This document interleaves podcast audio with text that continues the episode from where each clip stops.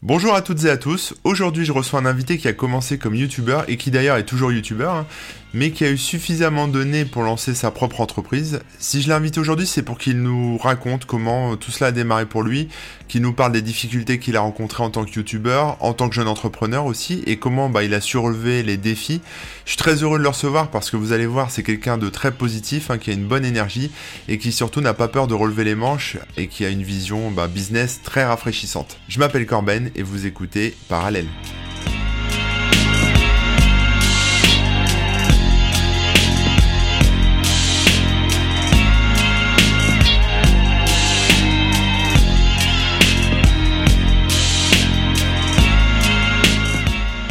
Bonjour Owen. Bonjour Manu, comment ça va?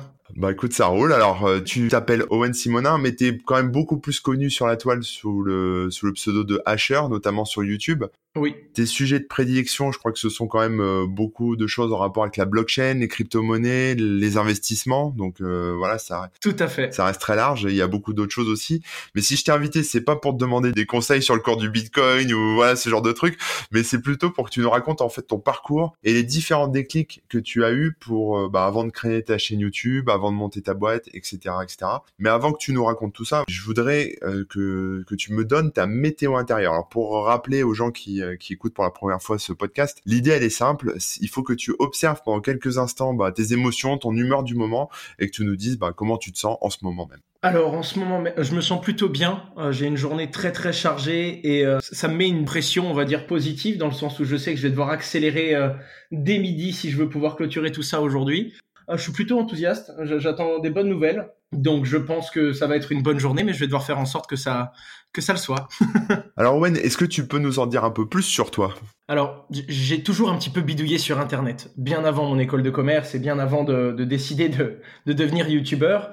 J'ai toujours un petit peu bidouillé sur Internet et la première fois où j'ai eu une certaine visibilité, c'est quand j'ai monté un serveur de jeux vidéo, un serveur Minecraft euh, qui a plutôt bien marché, hein, qui s'appelait euh, MV Wild, qui, est tout, qui existe toujours après 8 ans. Il va fêter ses 9 ans, je crois. C'est à ce moment-là que j'ai commencé à avoir une petite audience, on va dire, et que, euh, bah, comme toujours, moi j'essayais de tout vendre à tout le monde depuis tout petit.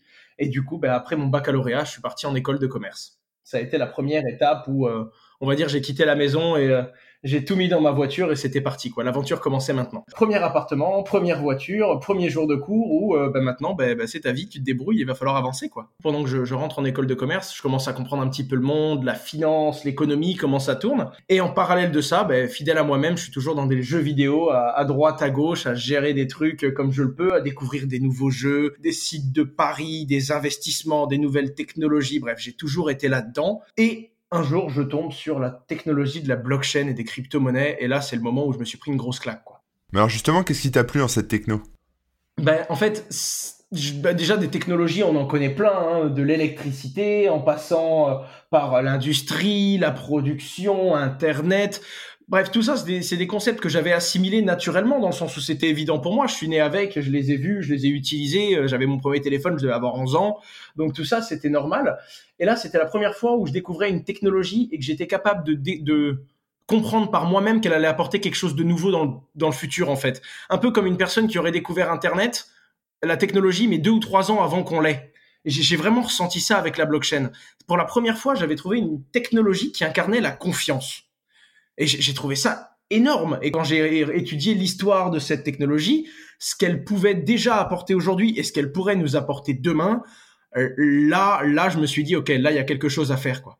Et t'as compris ça comme ça tout seul. C'est-à-dire qu'il y a, moi, il y, y, a quand même des boîtes euh, encore maintenant qui se demandent ce qu'elles peuvent bien foutre de la blockchain, quoi, qui pensent que c'est juste un buzz ou un truc euh, rigolo à regarder, mais qu'elles en feront rien. Tout à fait. Ben, les gens, les gens pensent encore que c'est un effet de mode. En tout cas, une grande partie des gens qui connaissent. Et après, il y a des gens qui ne connaissent pas. Et ça reste la plus grande partie aujourd'hui. En fait, au début, c'était pour la spéculation. Hein, je vais être franc. Hein, c'est quand le Bitcoin a fait un, un x30, x40, x50 euh, que j'en ai entendu parler. Forcément, bah, avec avec mes démons, je me suis intéressé à cette technologie avec ce point d'entrée là. Je m'intéressais beaucoup au Bitcoin, j'en achetais, j'en vendais, mais c'est seulement un an après que j'ai vraiment creusé et je me suis dit waouh, il y a une technologie derrière. Et euh, le Bitcoin, c'est la monnaie, la première monnaie sur la blockchain en fait. Mais c'est juste une base, c'est la preuve que c'est possible. On peut faire énormément plus de choses avec. Et c'est là que ça m'a impressionné. Mais alors, ce qui te plaît dans l'investissement et les crypto-monnaies, c'est quoi? C'est le challenge intellectuel, c'est euh, de, jouer, c'est de t'enrichir?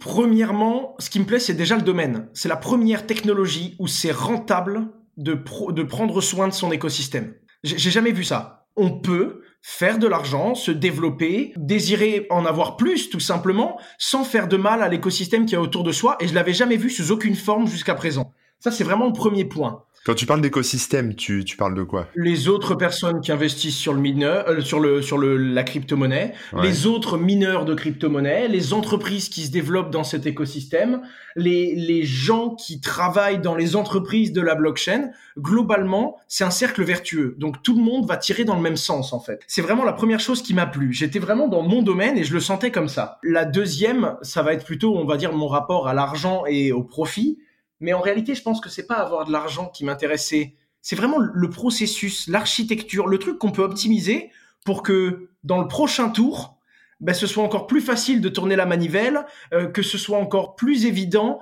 et qu'on se rapproche encore plus d'une vraie utilité, qu'on commence à développer des choses qui soient vraiment utiles dans la vie de tous les jours. Je dois m'y retrouver et j'ai vraiment ce besoin de créer de la valeur. Quel que soit, et si c'était pas la blockchain, ce serait autre part à partir du moment où j'arrive à prendre quelque chose, à, à, utiliser, on va dire, les connaissances que j'ai, et que j'ai l'impression qu'en le reposant, il a plus de valeur que quand je l'ai pris entre mes mains la première fois, c'est là-dedans que je m'épanouis vraiment et que je me sens, on va dire, animé, quoi. C'est vraiment euh, quand j'arrive en école de commerce que là, je me dis, d'accord, en fait, il il y a une vie entière à faire dans ce truc en fait. Je commence à passer mes nuits à lire des trucs sur le Bitcoin. En cours, ça suit un petit peu moins. Évidemment, j'avais besoin d'en parler. J'avais pas d'audience. Il y avait très peu de gens qui en parlaient sur Internet. Tout était en anglais. Du coup, bah, évidence euh, qui se présente à moi. je vais lancer ma chaîne YouTube et je vais en parler aux gens. C'est quelque chose que tu avais déjà fait avant, de parler à d'autres gens sur Internet ou pas? Je l'avais déjà fait pour mon serveur Minecraft. J'avais une super chaîne de gaming à l'époque. Je présentais euh, toutes sortes de choses, notamment du Battlefield, du League of Legends. J'avais eu ma petite chaîne YouTube, donc je connaissais un petit peu le mécanisme, mais sans avoir le côté euh, travail, on va dire, et sans avoir le côté euh, développement d'une technologie. J'étais un petit gamer sur YouTube parmi tant d'autres, quoi. Et ce que tu cherchais en créant ta chaîne YouTube, c'était quoi? Plutôt euh, euh, propager la bonne parole et donner des conseils aux gens? C'était plutôt euh, te montrer et te créer une réputation d'expert sur le sujet? Enfin, c'était quoi ton objectif? À ce moment-là, déjà, je voulais qu'il y ait une base francophone parce qu'il y avait rien de français. Et ensuite, je crois que je voulais surtout pas être tout seul parce que je passais littéralement mes nuits à bouffer cette technologie. En cours, je lisais des trucs, tout le monde me demandait ce que c'était. Enfin, j'avais vraiment l'impression d'être tout seul à ce moment-là. J'avais cette sensation que sous les pieds, j'avais quelque chose d'extraordinaire et je savais pas comment le sortir de la terre. Vraiment. Il me fallait des gens, il me fallait de la réflexion, il me fallait des gens plus matures que moi, des gens avec plus de recul qui allaient pouvoir très vite valider et me dire non, t'es fou, arrête tes conneries, t'es tout seul parce que parce que ça intéresse personne. Ou au contraire, fallait que je teste et qu'il y ait des gens qui me disent non, là il y a quelque chose, on lâche pas. Alors, youtubeur, c'est quand même un métier, hein, faut le dire. Il faut des compétences, il faut, enfin voilà, c'est quelque chose qu'on apprend souvent sur le tas. Euh, comment ça s'est passé pour toi, ton approche de YouTube et euh, de la création de ta communauté? En fait, j'ai toujours été, je pense, assez bon sur le fond, mais toujours très mauvais sur la forme. Ah, moi, je filmais avec une caméra euh, Logitech que j'avais mis sur mon ordinateur fixe, pas de micro, c'était le micro de la cam, ça suffisait très bien. C'était le message qui était important. La forme, j'avais pas compris son importance, je l'ai compris après en fait. Donc euh, j'ai jamais été un très bon vidéaste, hein, et d'ailleurs même aujourd'hui, euh, disons que c'est pas pour mes euh, talents de d'enregistrement et de vidéo qu'on me reconnaît. Donc j'ai fait un petit peu ce que j'ai pu avec les moyens du bord afin de m'exprimer. Je prenais une feuille, j'écrivais les grandes idées que je voulais partager, je me mettais en face de la caméra. Je savais même pas couper une vidéo à l'époque, hein, le cut c'était pas dans mes compétences. J'enregistrais tout et quand la vidéo me plaisait, je l'uploadais tout simplement le MP4 et il partait en ligne. Et jusqu'au jour où, bah, quand j'ai développé un peu ma chaîne et que j'ai commencé à avoir beaucoup d'abonnés, donc là c'était 2-3 ans après, enfin non, plutôt un an et demi après, pardon, ah ben là j'ai une personne qui m'a contacté en disant écoute, cette personne s'appelle Dimitri, elle travaille aujourd'hui avec moi, enfin à mes côtés dans, dans, dans les entreprises. Mais euh, c'est lui qui m'a dit écoute, il faudrait que maintenant que tu commences à ressembler à quelque chose, on va, t'aider un petit peu parce que la vidéo, tu dois améliorer la qualité de ton contenu et pas seulement son fond quoi. Et voilà, c'est là que j'avais mon premier, on va dire, euh, collègue, ami, manager qui a géré un petit peu cette chaîne YouTube avec moi. D'accord, ok, donc tu le connaissais pas en fait, il est venu te chercher euh, dans les commentaires, enfin il t'a envoyé un mail et vous avez fait connaissance quoi. Ah mais exactement, j'ai reçu un mail, euh, salut, j'aime bien ce que tu fais, je pense que je peux t'aider, il faut qu'on s'appelle sur Skype. C'était aussi simple que ça. Le public sur YouTube est réputé assez jeune, c'est quoi la moyenne d'âge de ta communauté? Alors la moyenne d'âge de ma communauté c'est 35 ans et j'ai 90% euh, de ma communauté qui a plus de 20 ans. Pour débuter dans les crypto-monnaies, il faut un petit peu d'argent quand même. De l'argent, des bases de finances, s'intéresser à l'investissement en général, après il faut pas vraiment de base technique, Mais c'est vrai que je réponds souvent à des problèmes ou à des problématiques qu'on n'a pas dans la vie quand on a 15 ans, quoi. Donc, euh, c'est pas des sujets qui intéressent. Après, je vois quand même, et c'est drôle, je vois des, des, mecs qui me font penser à moi quand j'avais 14-15 ans à chercher sur Internet, euh, revendre des bitcoins. Euh, je, je, reconnais certains profils qui sont mais étrangement proches de ce que je suis en fait et de ce que j'étais quand j'étais jeune, donc c'est assez drôle. Ouais, des bébés hacheurs en fait. Des bébés hacheurs. mais euh, oui, mais c'est vrai que ma communauté est plutôt euh, est, plutôt âgée. Hein. C'est plutôt des adultes qui cherchent à comprendre l'économie, à sécuriser leurs finances, à enfin des gens qui ont une épargne et qui cherchent à bien la faire travailler. Donc forcément, ça oriente un petit peu euh, vers les personnes plus âgées, quoi. J'imagine que la vie de youtubeur, c'est pas tout le temps rose non plus. Non, pas du tout, non. Il y a des moments où c'est un peu plus compliqué. Comment ça se passe? Maintenant, ça se passe mieux parce que déjà, j'ai bien scindé la vie d'entrepreneur et la vie de youtubeur. Et ensuite, j'ai compris que si à un moment, quand ça allait mal d'un côté, ben, ça commençait à m'influencer et à me toucher dans l'autre, j'arriverais pas à tenir le chemin. Donc, j'ai bien scindé les deux. YouTube, c'est mon plaisir. Je partage ça à la communauté car c'est là-dedans que j'ai l'impression d'être compétent. C'est là-dedans que j'ai l'impression d'apporter de, la valeur. Hein. Je, je suis pas un expert technique dans tous les domaines, mais je suis plutôt, on va dire, le mec moyen plus. J'arrive à comprendre le domaine et à l'expliquer simplement. Je serai jamais ce gars qui va aller au fond et qui va trouver le nouvel algorithme qui va changer le monde. Par contre, quand cet algorithme va sortir, je vais réussir à expliquer aux moldus et aux gens comme moi comment il fonctionne et pourquoi ça a changé le monde. Je pense que c'est ça hein, la petite compétence que j'ai. Et, euh, et j'essaye de partager et toujours d'expliquer des choses de plus en plus compliquées, mais avec des mots de plus en plus simples. Et comme j'ai réussi, de par ma position dans la blockchain, bah, mine de rien, pas parce que c'est pas parce que je suis le meilleur, mais tout simplement parce que c'est un petit monde, donc il n'y a pas grand monde dans cet écosystème blockchain.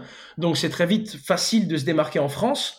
Et du coup, ben, dès qu'il y a des euh, grosses boîtes blockchain ou quoi qui veulent arriver et se faire un nom en France, eh bien indirectement elles sont obligées de passer par moi. Du coup, ça m'a ouvert un réseau, ça m'a fait rencontrer des plus grosses entreprises, des plus gros entrepreneurs, des gens avec plus de recul, qui m'ont fait grandir et qui m'ont ouvert leur réseau à eux. Et du coup, plus j'en sais, plus j'en apprends, plus j'arrive à accéder et à bosser avec des gens qui en savent beaucoup et qui ont, de par leur passé, une grosse expérience, ça me fait avancer encore plus vite et j'arrive à apporter à ma communauté euh, des informations encore plus fraîches, encore plus à jour, encore plus concrètes.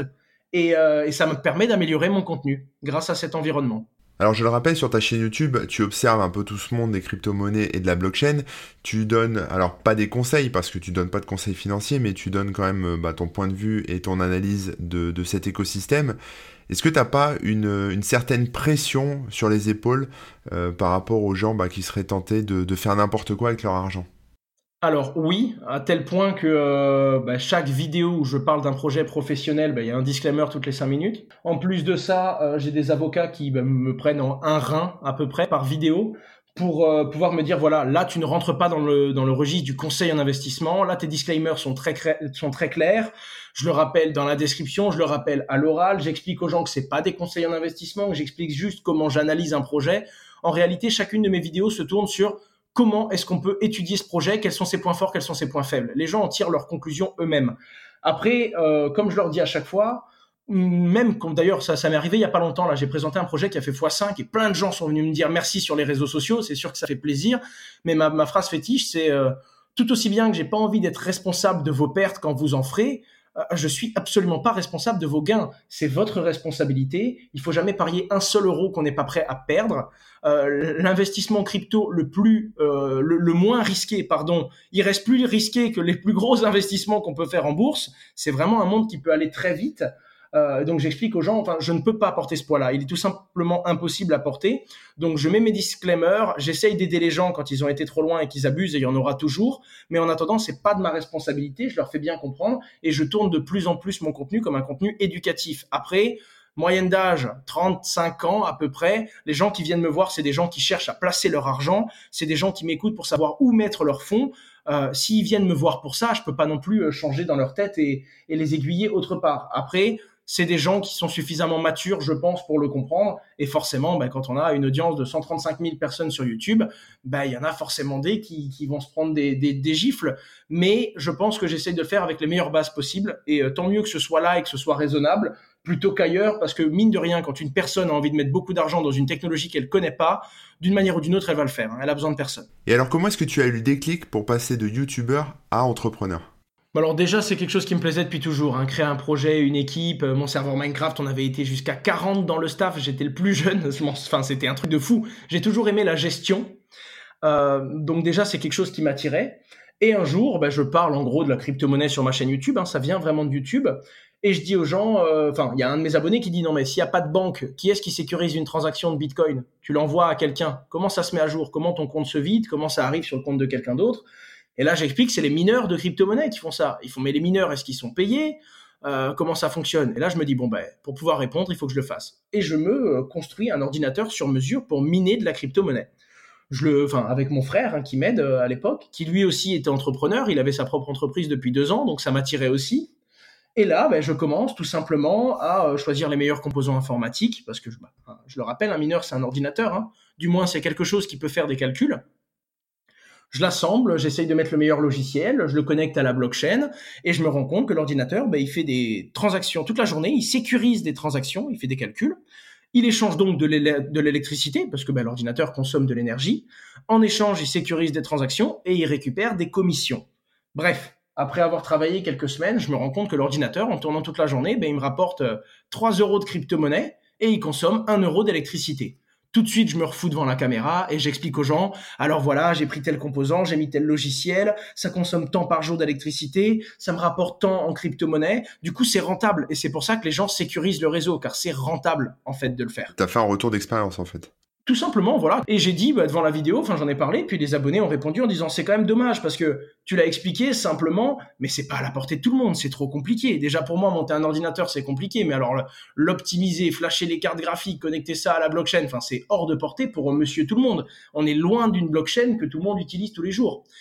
Et là il y a un de mes abonnés qui me dit c'est dommage qu'il n'y ait pas une entreprise qui ait fait une boîte comme celle-là, un ordinateur, mais sans sans toute la complexité. Tu la reçois à la maison tu la branches à Internet, à l'électricité, tu appuies sur Start, ça détecte et ça se connecte à la blockchain la plus rentable, celle qui a le plus besoin d'être sécurisée, et les commissions sont payées directement au propriétaire de l'ordinateur à la fin du mois. Là, j'ai levé les yeux, et voilà, on avait un objet social, on avait une entreprise. Entreprise qui s'appelle Just Mining, parce que c'était très simple, il fallait juste miner, quoi. On, on le reçoit et Just Mining. aussi simple que ça. Mais alors là, tu es quand même sur quelque chose de physique. On n'est pas sur un service en ligne euh, que tu as développé, que tu as mis en ligne. On est vraiment sur du matériel, sur un ordinateur que tu es en train d'assembler, que tu es en train de construire. Comment ça se passe? Ah non, non, clairement. Surtout que bah, au début, euh, moi, j'ai voulu me faire financer. J'ai eu un peu plus de 10 banques qui m'ont dit non. Euh, du coup, moi je dis à mon frère, bon ben tant pis, on abandonne. Il fait non, non, non, on n'abandonne pas. Si tu penses que tu arrives à le vendre et que moi je te dis que j'arrive à le produire, on doit pas s'abandonner là. Enfin, c'est pas une banque qui va nous dire ce qu'on doit faire, quoi. Et donc, on va faire ce que tout le monde aurait fait. Euh, on va tricher. c'est le discours de mon frère. Et en gros, il utilise le PayPal, tu sais, ils avaient un module qui permettait d'accepter les dons sur ton site. Et mon frère me dit, bah écoute, on va mettre un module PayPal de dons. On va promettre aux gens que c'est pas des dons et qu'on va leur livrer un produit trois mois après s'ils nous font un don de tel montant comme un espèce de Kickstarter, mais sur notre site à nous, parce que Kickstarter et Indiegogo nous avaient refusé. Du coup, ben, on fait un module de don qu'on connecte à mon compte courant, sans aucune entreprise. Tu vois, le truc totalement clean. Tu vois Bonjour les impôts. ah non, mais enfin, à l'époque, j'avais, enfin, vraiment, euh, il serait tombé sur moi, j'aurais pris une grosse claque. Bref, ça a super bien marché. Ma communauté a, enfin, on a réussi à lever 75 000 euros en trois semaines. Là, j'ai vraiment peur. Et là, tout de suite, je me retourne vers des banques. Il y en a deux des, 10 qui m'avaient, un peu plus de 10 qui m'avaient dit non, qui me disent oui. J'en choisis une. Je crée tout de suite une société. Et euh, avec un petit reliquat, on va dire, de 30 jours, tout l'argent que j'avais gagné, j'ai réussi à la mettre sur un compte en banque et à cadrer tout ça. Et là, ben, j'avais 90 euh, jours, montre en main. J'avais pas encore dit à mes parents que j'arrêtais mes études. Il fallait que je livre des machines à travers plus de 10 pays. C'est parti. Et alors matériellement, comment est-ce que tu es passé du projet sur le papier à quelque chose de physique, à un produit physique, à ton matériel? Alors au début, on avait mis 5 euh, ou 600 euros pour faire une première machine et être sûr que ce qu'on avait vendu aux gens, on était capable de le faire. Après, faire une machine et en faire euh, je ne sais plus combien pour les livrer euh, à travers 10 pays, tout en gérant une production, des stocks, une comptabilité, le software qu'on devait développer pour pouvoir diriger et contrôler ainsi que mettre à jour les machines à distance. Waouh, ça m'a coûté quelques nuits cette bêtise. Hein. C'est un peu stressant, non? Ah mais totalement. Et puis bon, ben après tu connais un peu, euh, surtout en France, on est directement lié à l'argent, donc il y a des sentiments humains qui sont un peu malsains. Et puis il y a les gens sur, euh, il y avait la communauté qui me soutenait, mais il y avait aussi les gens qui disent, il arrivera pas à lever de fonds. Quand j'ai levé les fonds, il n'arrivera pas à créer son entreprise. Quand j'ai créé son mon entreprise, il va se sauver avec l'argent. Quand ils ont vu que je me sauvais pas, il n'arrivera pas à tenir les délais. Quand j'ai tenu les délais, ce sera pas rentable. Quand c'était rentable, ça ne durera pas. Bref, enfin tu, tu connais la musique. Ouais, mais ça c'est tous les rageux qui, qui parlent et qui font jamais rien. Mais t'as quand même derrière toi une communauté qui attend un produit, qui attend quelque chose, qui t'attend au tournant. tu as un gros paquet de fric et tu as surtout bah, une croissance à gérer. Comment ça se passe? Tout à fait. Ben là, déjà, faut, faut déléguer tout de suite. Et euh, comme on n'a pas de compétences, parce qu'on se rend pas compte qu'on n'a pas de compétences à ce moment-là, il faut déléguer sur des gens en qui on a confiance. Donc on va vraiment se tourner vers le trust en fait. Donc déjà mon frère, pour toute la partie technique, il m'a dit je reprends le bébé. Toi tu t'occupes de vendre, parler aux gens, euh, gérer l'image, continuer à vendre et euh, nous on va faire le truc. Donc tu vas nous expliquer concrètement ce que tu veux et on va voir si on arrive à le produire. Et donc mon frère très rapidement s'est tourné vers Geoffrey Ekman et Vincent Leroy qui, qui étaient ses deux associés qui sortaient d'Epitech tout comme lui et dans sa première boîte et qu'il leur a dit écoutez, euh, mon frère a un projet, j'ai besoin de vous. Là, il nous faut plus de bras, ça décolle beaucoup plus vite que prévu. D'ailleurs, il y a une petite vidéo qui tourne sur Internet de mon frère qui me filme quand je dis non, je suis sûr, je peux vendre 10 000 euros de ces machines et qui fait oui, ben, tu sais quoi, cette vidéo, on s'en rappellera. Donc, il était un peu vert euh, après cette première semaine de pré-vente et du coup, il a pris ça au sérieux tout de suite.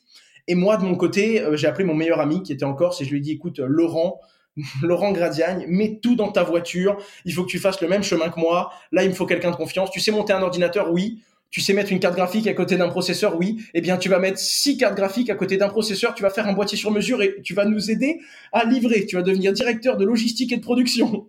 Euh, D'accord. Il a arrêté ses études, il a tout foutu dans sa caisse et il a traversé la France entière, quoi. Et c'est comme ça qu'on avait une première petite équipe qui pouvait nous permettre de tenir cette croissance. Et j'ai eu de la chance dans le sens où j'avais des gens plutôt compétents. C'est-à-dire que mon frère et ses amis qui étaient ses associés ben, ils double master euh, en école d'informatique, c'est des ingénieurs, ils sont dans l'intelligence artificielle, donc ils pouvaient me permettre en fait ben, de livrer ce truc, en quelque sorte. Mon meilleur ami s'en sortait bien, il était capable de gérer de la production et il apprenait très vite. Il a le cerveau très bien fait, je le savais depuis toujours, même si c'était pas vraiment un, un personnage qui était, on va dire, très studieux en cours parce qu'il aimait pas ça du tout en attendant, quand ça le plaisait, il avançait et créait des ordinateurs, un système informatique, la monnaie digitale. Enfin, il a adoré tout ça en fait. Il est, il est tombé là-dedans comme moi. Et donc, on tirait tous dans le même sens. Et tout ce qu'on savait pas, on était ouvert pour l'apprendre.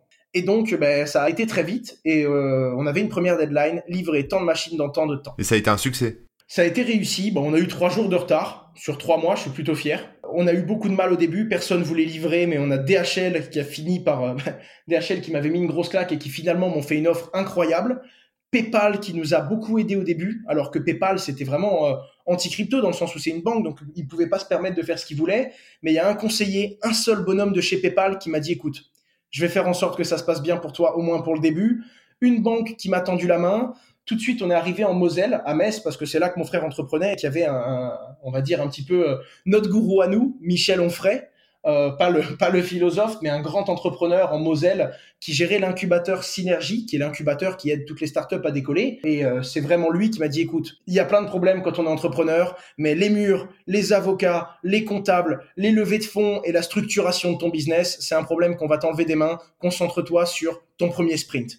Et c'est cette personne qui m'a apporté, bah, déjà en plus d'être un ami d'enfance, puisque je l'ai rencontré euh, quand j'étais jeune et que j'avais vécu à Metz euh, quelques années.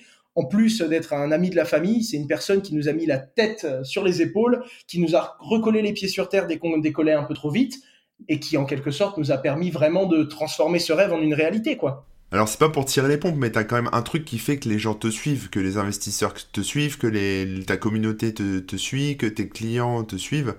Euh, c'est quelque chose qui est naturel chez toi ou c'est quelque chose que tu as appris à développer? Alors, j'ai jamais été le plus malin. T'es dur avec toi. Non, mais c'est vrai, j'ai jamais été le plus malin du groupe. Hein. Euh, globalement, c'était plutôt, ouais, moi c'est celui-là mon fils, ouais, celui qui est par terre. J'étais plutôt ce profil-là, mais euh, mais j'avais peur de rien et j'aimais beaucoup aller parler aux gens, essayer de comprendre comment ils fonctionnent. Et enfin, chacun a une vie, chacun a son chemin, et il y a des gens qui prennent des chemins tellement différents du tien, et pourtant ça marche, ils arrivent à bon port. Et j'ai toujours été intéressé par ça. Donc je pense pas que j'étais prédisposé à ce que tout le monde me suive, à ce que tout le monde m'écoute en quelque sorte, mais moi allé beaucoup écouter les gens, j'avais besoin de leur parler, j'avais besoin d'échanger. Enfin, la pire punition qu'on pouvait me faire, c'était de me mettre dans un coin tout seul et me dire tu restes tout seul. Et puis j'avais été un petit peu comme ça quand parce que mon papa déménageait beaucoup, il travaillait dans le football et donc j'ai été très souvent seul euh, quand j'étais plus jeune. Et du coup, c'était à moi d'aller vers les autres. Et c'est comme ça que j'ai ouvert un petit peu ce dialogue-là, que je me suis rendu compte aussi que c'était bien de voyager. J'avais les valeurs de la Corse, mais je me suis rendu compte qu'il y avait tellement d'autres choses autour. Puis mon père m'a fait voyager de par euh, son, sa carrière dans le football, donc je me suis ouvert à tout ça. Et je pense que c'était une première base. Et ensuite, ben, les personnes qui me connaissaient le plus, elles savaient que j'avais peur de rien, j'avais pas froid aux yeux, j'avais monté mon serveur, ça avait bien marché, puis je bidouillais, puis quand ça marchait pas, j'essayais de changer les paramètres pour que la petite chose que je faisais finisse par avancer. Et, euh, et je pense que c'est ça. Et après, il y a quelques-uns de mes amis qui se sont dit, bon, bah écoute, quitte à avoir une aventure, euh, pourquoi pas partir avec lui, quoi. Soyons fous. En tout cas, ça respecte mes valeurs, ça respecte mes objectifs. Si on peut faire un bout de chemin ensemble, tant mieux. Et je pense que c'est comme ça que petit à petit, les gens, euh, enfin, qu'on a réussi à fédérer des gens et ces gens-là euh, sont sentis évoluer. On a même des associés qui un jour ont dit Owen, maintenant c'est plus euh, ton chemin que je vais suivre. Moi, j'ai mon idée. Est-ce que tu m'accompagnes? Et c'est moi qui commence à être derrière eux dans leur projet. Et du coup, c'est plus un écosystème qu'on a développé que qu'une seule façon de faire en fait. Ouais.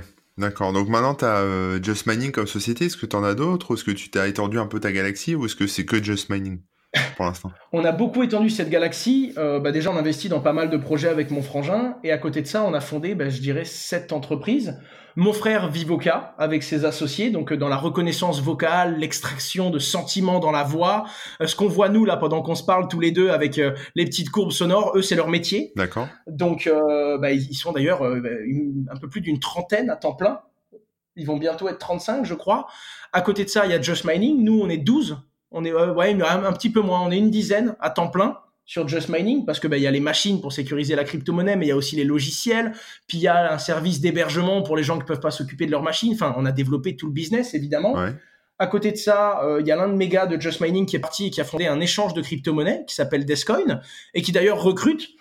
Donc euh, il commence lui-même à monter sa propre équipe.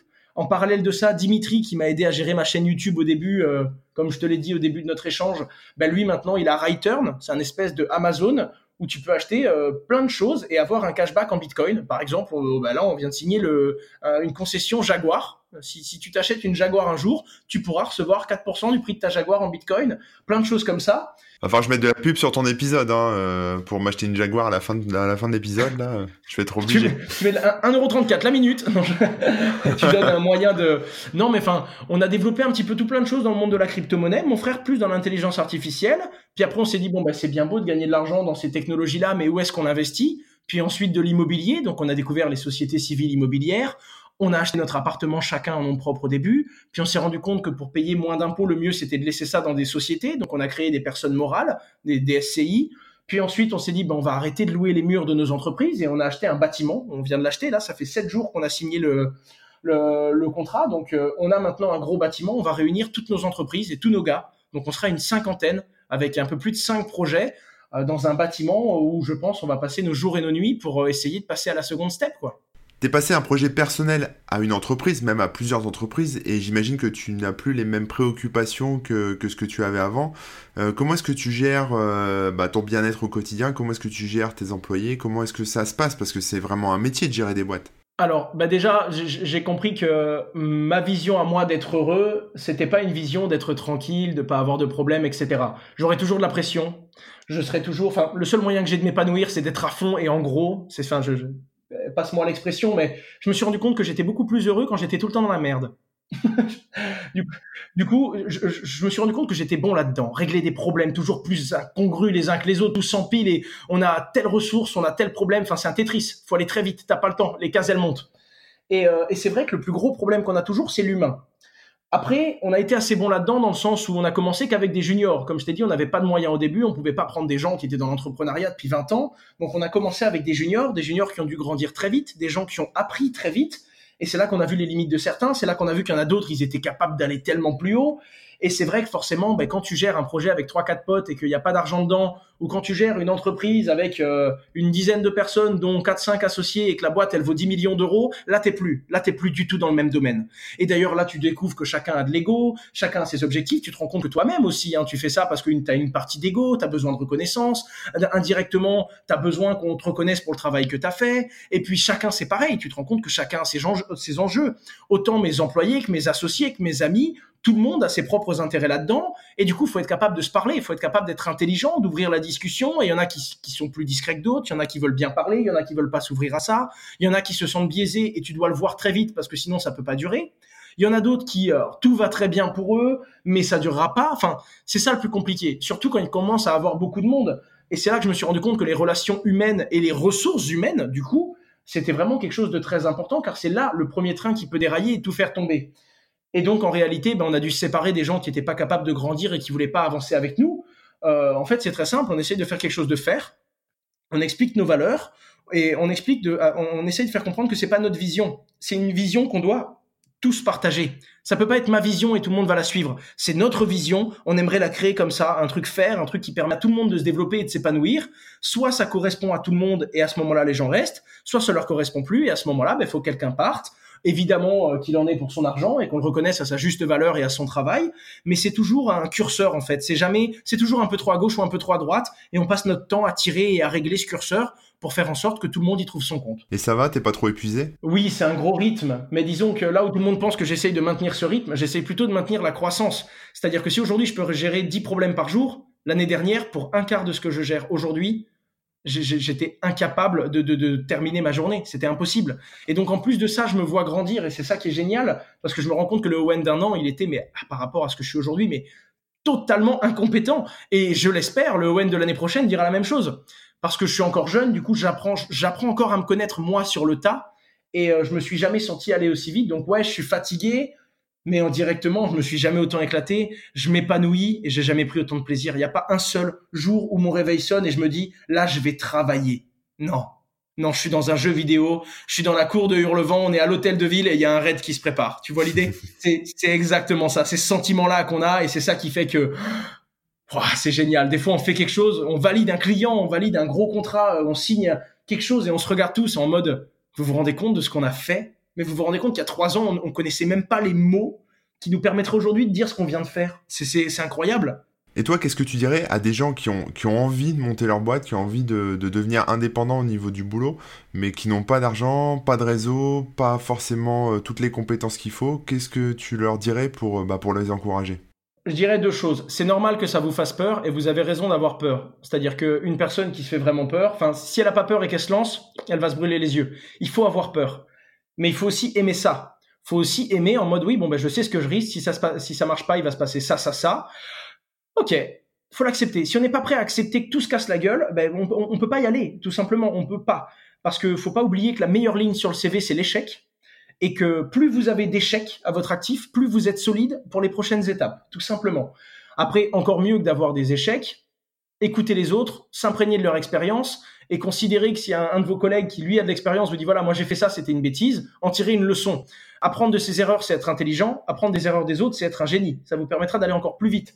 Et c'est ce qui fait que euh, on, transmet le savoir beaucoup plus vite aujourd'hui. Un, être humain à l'âge de 15 ans, il peut savoir des choses qu'il aurait fallu toute une vie à savoir il y a une centaine d'années, parce que l'apprentissage est mieux, parce que l'éducation est mieux faite, et qu'on arrive à s'appuyer sur les connaissances des autres. Donc n'oubliez pas de vous entourer mais n'oubliez pas qu'il y a deux types de conseils. Le conseil toxique, celui qui a jamais rien fait dans sa vie et qui vous dit ouais moi je l'aurais fait comme ça, moi je te conseille ça. Et au contraire, le conseil avisé qui lui il a pris des baves dans la gueule, même s'il a fait des échecs. N'allez pas vers ceux qui réussissent tout le temps. Allez aussi vers ceux qui ont pris des gifs toute leur vie. C'est eux qui ont beaucoup de choses à vous apprendre. Ça c'est la première base. Et quand vous décidez de vous lancer, je pense que chaque entrepreneur va vous donner un conseil différent, mais euh, le mien c'est toujours de vous dire est-ce que votre produit est vraiment utile? Est-ce que vous vous l'achèteriez?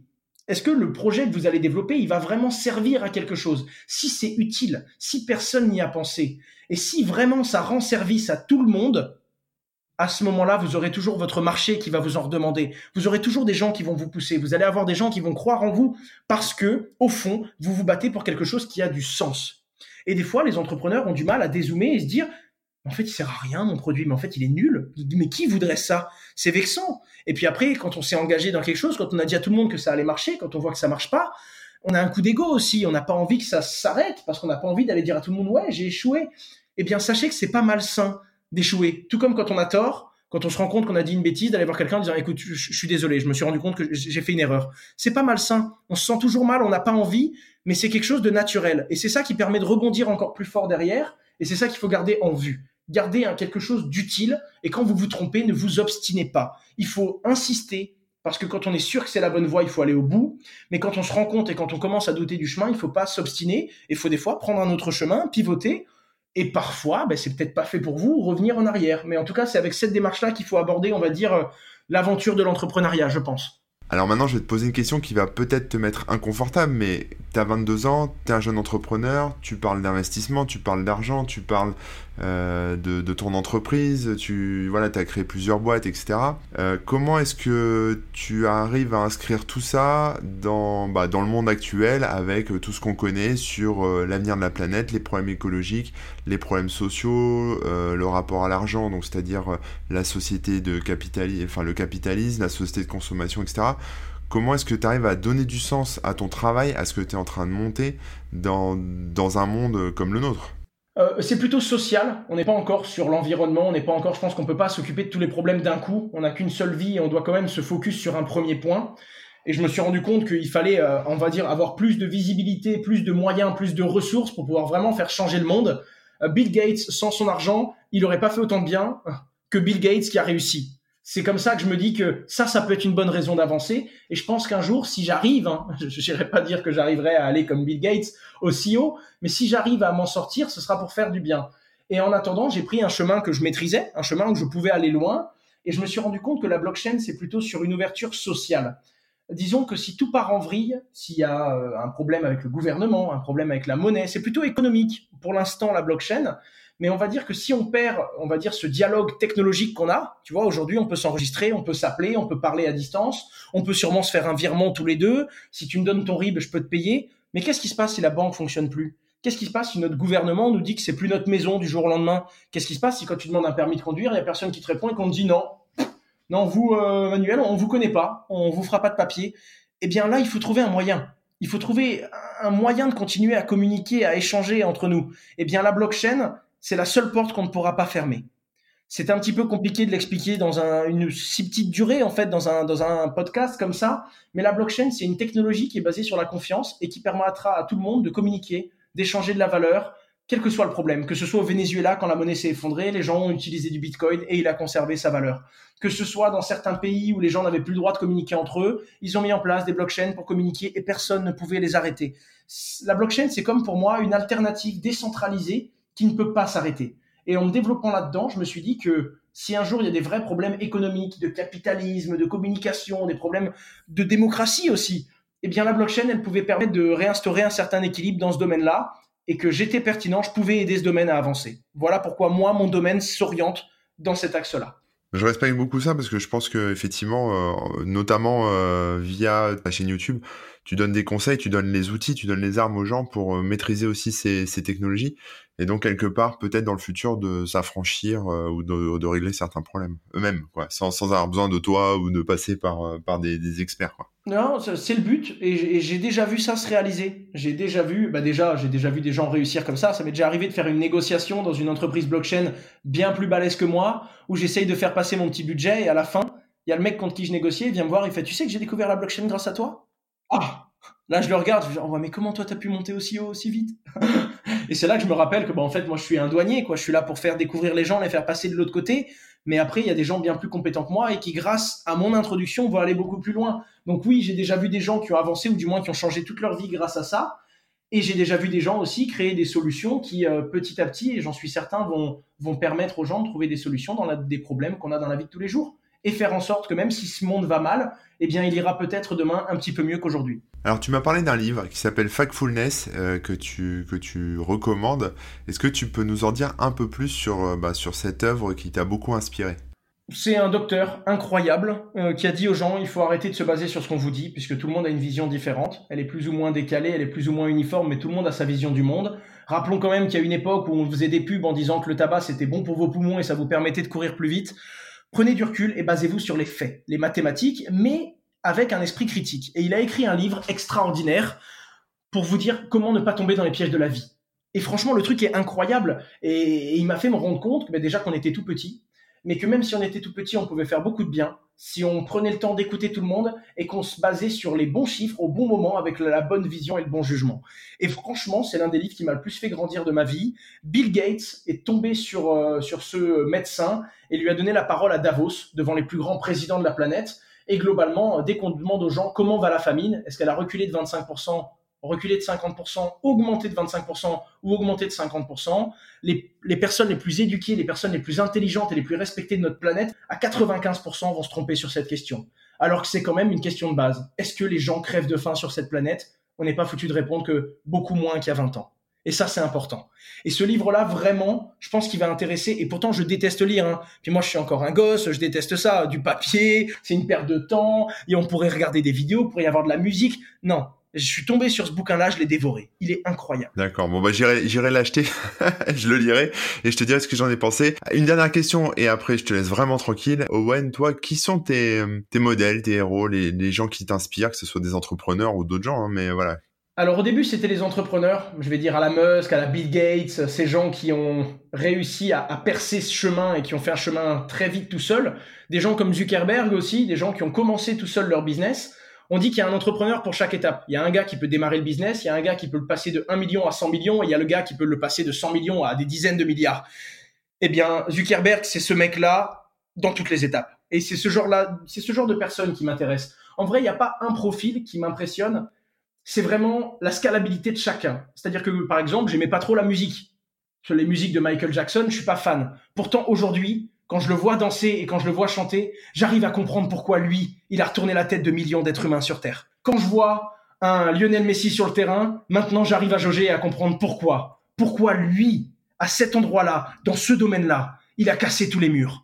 Et c'est ça qui me plaît, c'est ça qui m'impressionne. Et même des domaines que j'aime pas, hein, eh bien, j'arrive à me rendre compte que ça m'impressionne et je suis vraiment, j'admire la personne qui a réussi à percer là-dedans parce que je comprends que quel que soit le domaine, elle a dû elle aussi gérer des humains, elle a dû elle aussi se battre, elle a dû avoir des moments de solitude énormes, elle a dû se sentir vraiment mal et seule à certains moments. Et pourtant elle s'est relevée et step by step, étape par étape. Elle a franchi tout ce qu'il y avait. Elle est passée devant tout le monde et elle a dit moi je vais y arriver. Et même si vous me dites que c'est pas possible, je vais y arriver parce que j'y crois. J'y crois et je laisserai personne me dire que c'est pas vrai.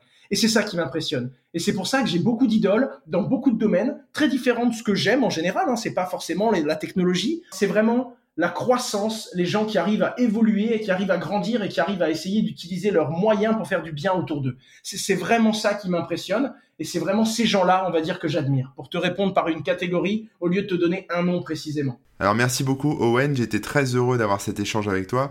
J'espère que les gens qui nous écoutent euh, bah, ont apprécié euh, cette discussion, j'espère que ça vous aura inspiré, ça vous aura euh, donné peut-être des idées, des envies.